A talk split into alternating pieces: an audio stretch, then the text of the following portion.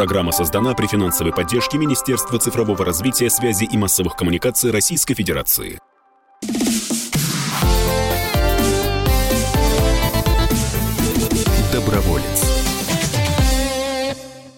Возвращаемся в студию. Александр Калашников, я Антон Челышев. Программа «Доброволец». Сегодня у нас выпуск из цикла «Добро на Донбассе». А, к нам присоединяется Виктор Кауров, первый заместитель начальника юнармейского движения России. Виктор Романович, здравствуйте. Добрый Рады день. вас видеть. Давайте напомним, что, собственно, э, движение Юнармия у нас э, было основано в январе 2016 года, но на самом деле э, движение юнармейцев зародилось-то гораздо раньше, еще в 90-м году, если память мне не изменяет, на основе детско-юношеской добровольческой общественной организации «Движение юных патриотов», которая, в свою очередь, была образована путем слияния военно-спортивных игр «Зорница», «Орленок», другие были игры тогда.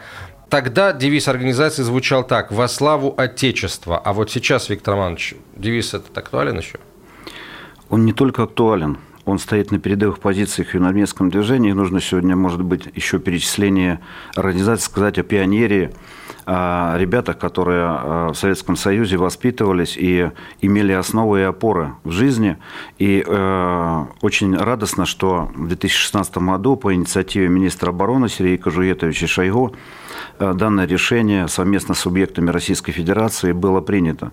И я всегда говорил, это подчеркиваю, что э, Новое – это хорошо забытое старое. Все всегда задают вопрос, что такое юнармейское движение, что такое юнармеец.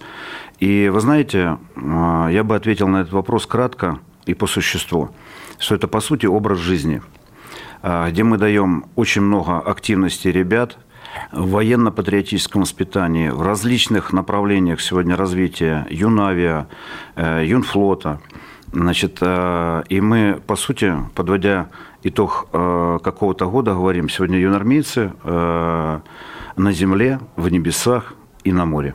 Виктор Кауров является заместителем председателя Всероссийской общественной организации ветеранов боевое братство. Почему именно ветераны боевых действий могут научить молодое поколение быть патриотом и любить свою родину? Очень хорошее есть выражение, кто больше всего не любит и не хочет войны. Это военные. И когда сегодня э, встречаюсь в госпиталях, встречаясь с ребятами, которые вернулись с Донбасса, есть такая песня, и одно предложение есть в этой песне. «Хотят ли русские войны?» Спросите вы у тишины, спросите вы у матерей, э, спросите вы у жены моей. И когда э, люди прошли горнила войн, ветераны боевых действий, они прекрасно понимают сегодня, как хрупок мир – и сегодня в роли наставников, когда выступают ветераны, а у нас ветераны действительно возглавляют многие местные отделения, региональные отделения, я бы сказал так, это авангард и ориентира того, куда нужно двигаться и давать основу молодым. И это очень важно, поэтому и вопрос качества работы, я бы сказал так, прямолинейно с молодежью, он характерно зависит от таких людей. А вот как-то в, одном интервью сказали, что сейчас идет борьба за сознание, которая заставляет вернуться к старым методам работы с молодежью, проверенные временем. Какие это методы? Однозначно. Вы знаете, такие методы я вспоминаю всегда военрука своей школы, вот, э, капитана Костянова. Я всю жизнь его буду помнить, потому что он мне дал многие основы. Он был и воспитателем, и организатором в сельской школе Брянской области, и наставником одновременно. Он совершал такие поступки, офицер запаса, показывал э, достаточно э, многие модели, которые у нас из школ ушли.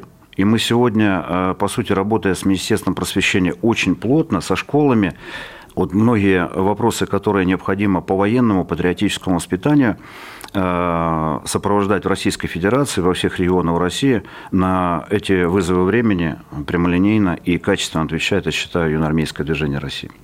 Юнармию постоянно критикуют за милитаризацию страны, за вовлечение, так сказать, в политику подрастающего поколения.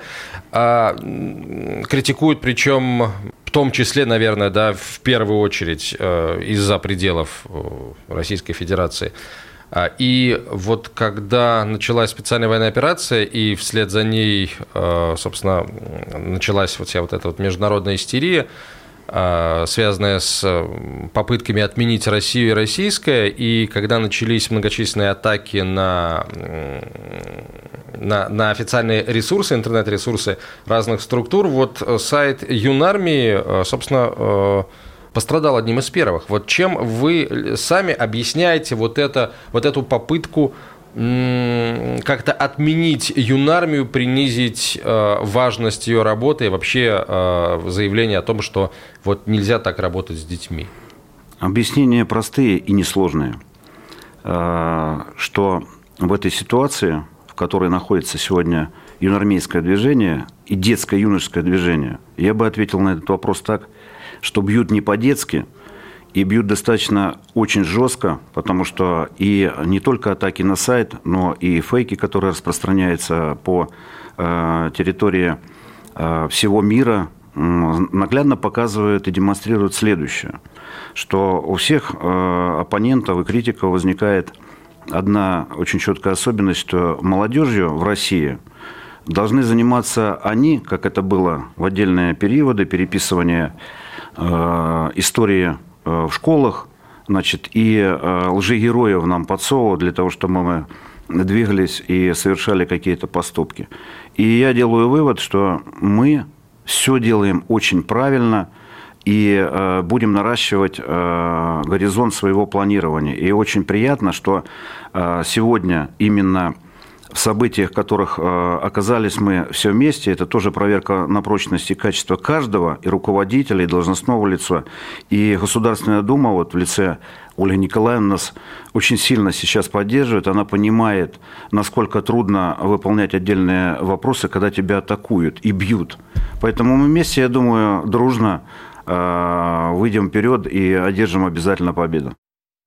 Кстати, интересно, в преддверии 9 мая несколько крупных НКО российских столкнулись с хакерскими атаками из-за рубежа. Это как раз волонтеры Победы, Юнармия, Боевое братство, Бессмертный полк. То, то есть это крупные организации, которые занимаются патриотическим воспитанием. Как это происходило? Есть телеграм-каналы, которые ведутся на украинском и на английском языках, мы их всех знаем, все видели, а, где собирают хакеров из разных государств. И они прям на день дают задачу, какие российские сайты атаковать. И если сначала это были сайты в основном государственные или там средств массовой информации, то вот с мая начались атаки именно на некоммерческие организации. Поэтому мы сейчас работаем над тем, чтобы защитить наши НКО от хакерских атак. Виктор, недавно было заключено соглашение с молодой гвардией, юнармией в ДНР и ЛНР. Как будет происходить взаимодействие Какие мероприятия проводились и будут проводиться в рамках этого сотрудничества? Вы знаете, мы с молодой гвардией юнармии, которая образовалась после трехлетия нашей юнармии в 2019 году на территории республик, взаимодействовали и работали достаточно очень плотно и активно. Я бы сказал, это э, произошла констатация факта юридическая, которая нам позволяет очень масштабно сейчас совместно планировать э, всю работу. И у нас э, всегда задают такие вопросы. А чем вы отличаетесь? Там молодая гвардия юнармия, здесь юнармейское движение России. По сути, мы не отличаемся ничем. Потому что мы э, четко понимаем, куда двигаться. У нас одни герои, у нас одна русская речь, и мы понимаем, как относиться к своей истории, к своим предкам. И э, я должен сказать, что вот это подписание, которое состоялось у нас э, в день, день рождения шестилетия юнармии, оно дало дополнительные возможности республикам, молодым людям, потому что после подписания уже порядка около 500 ребят из ЛНР и ДНР получили возможность полноценно находиться в юнармейских лагерях, значит, в федеральных лагерях э, юнармейских смен, значит, уходить в походы, э, где э, мы сопровождаем сейчас общими решениями участия ребят. Последний вопрос, который мы задавали и Ольге тоже в первой части. Вы были на территории Донбасса. Вот расскажите про ребят, которые там живут. Кто они, какие они, чем они увлекаются, кем видят себя в будущем? И вообще, зачем вступают в движение ваше юноармейское? Я ребят наших всегда приглашаю посетить республики, потому что э, когда ребята приезжают и встречаются с молодежью или у нас на территории, или бывают там, у них происходит перезагрузка. И может быть очень печально, что вот этот исторический период перезагрузка произошла через войну. Значит, другого было не дано. Так случилось, и ребята, они повзрослели, дети войны повзрослели, выглядят гораздо старше, чем наши ребята. Очень четкий и взвешенный взгляд. Речь очень короткая и немного слов. И ценности пересмотрены людьми на Донбассе совсем по-иному. Не в материальную часть, а именно уважение к своей истории, потому что это основа. И один из примеров, очень яркий, буквально вот на сегодняшних днях он прибыл. Из Германии общественная организация патриотическая, там есть тоже таковые, значит, к ним обратился фермер, значит, который купил чернозем на Украине. Значит, начал э, разбирать землю на своем призем, э, участке и обнаружил медаль за отвагу. Это воин, который погиб на территории Украины, из Тула родом.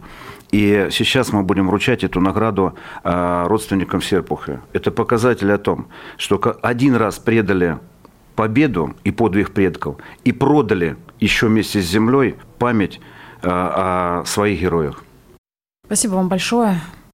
Виктор Кауров был с нами, э, первый заместитель руководителя юноармейского движения России. И спасибо большое Ольге Занко, заместителю председателя Комитета Госдумы по развитию гражданского общества, руководителю Всероссийского движения «Волонтеры Победы».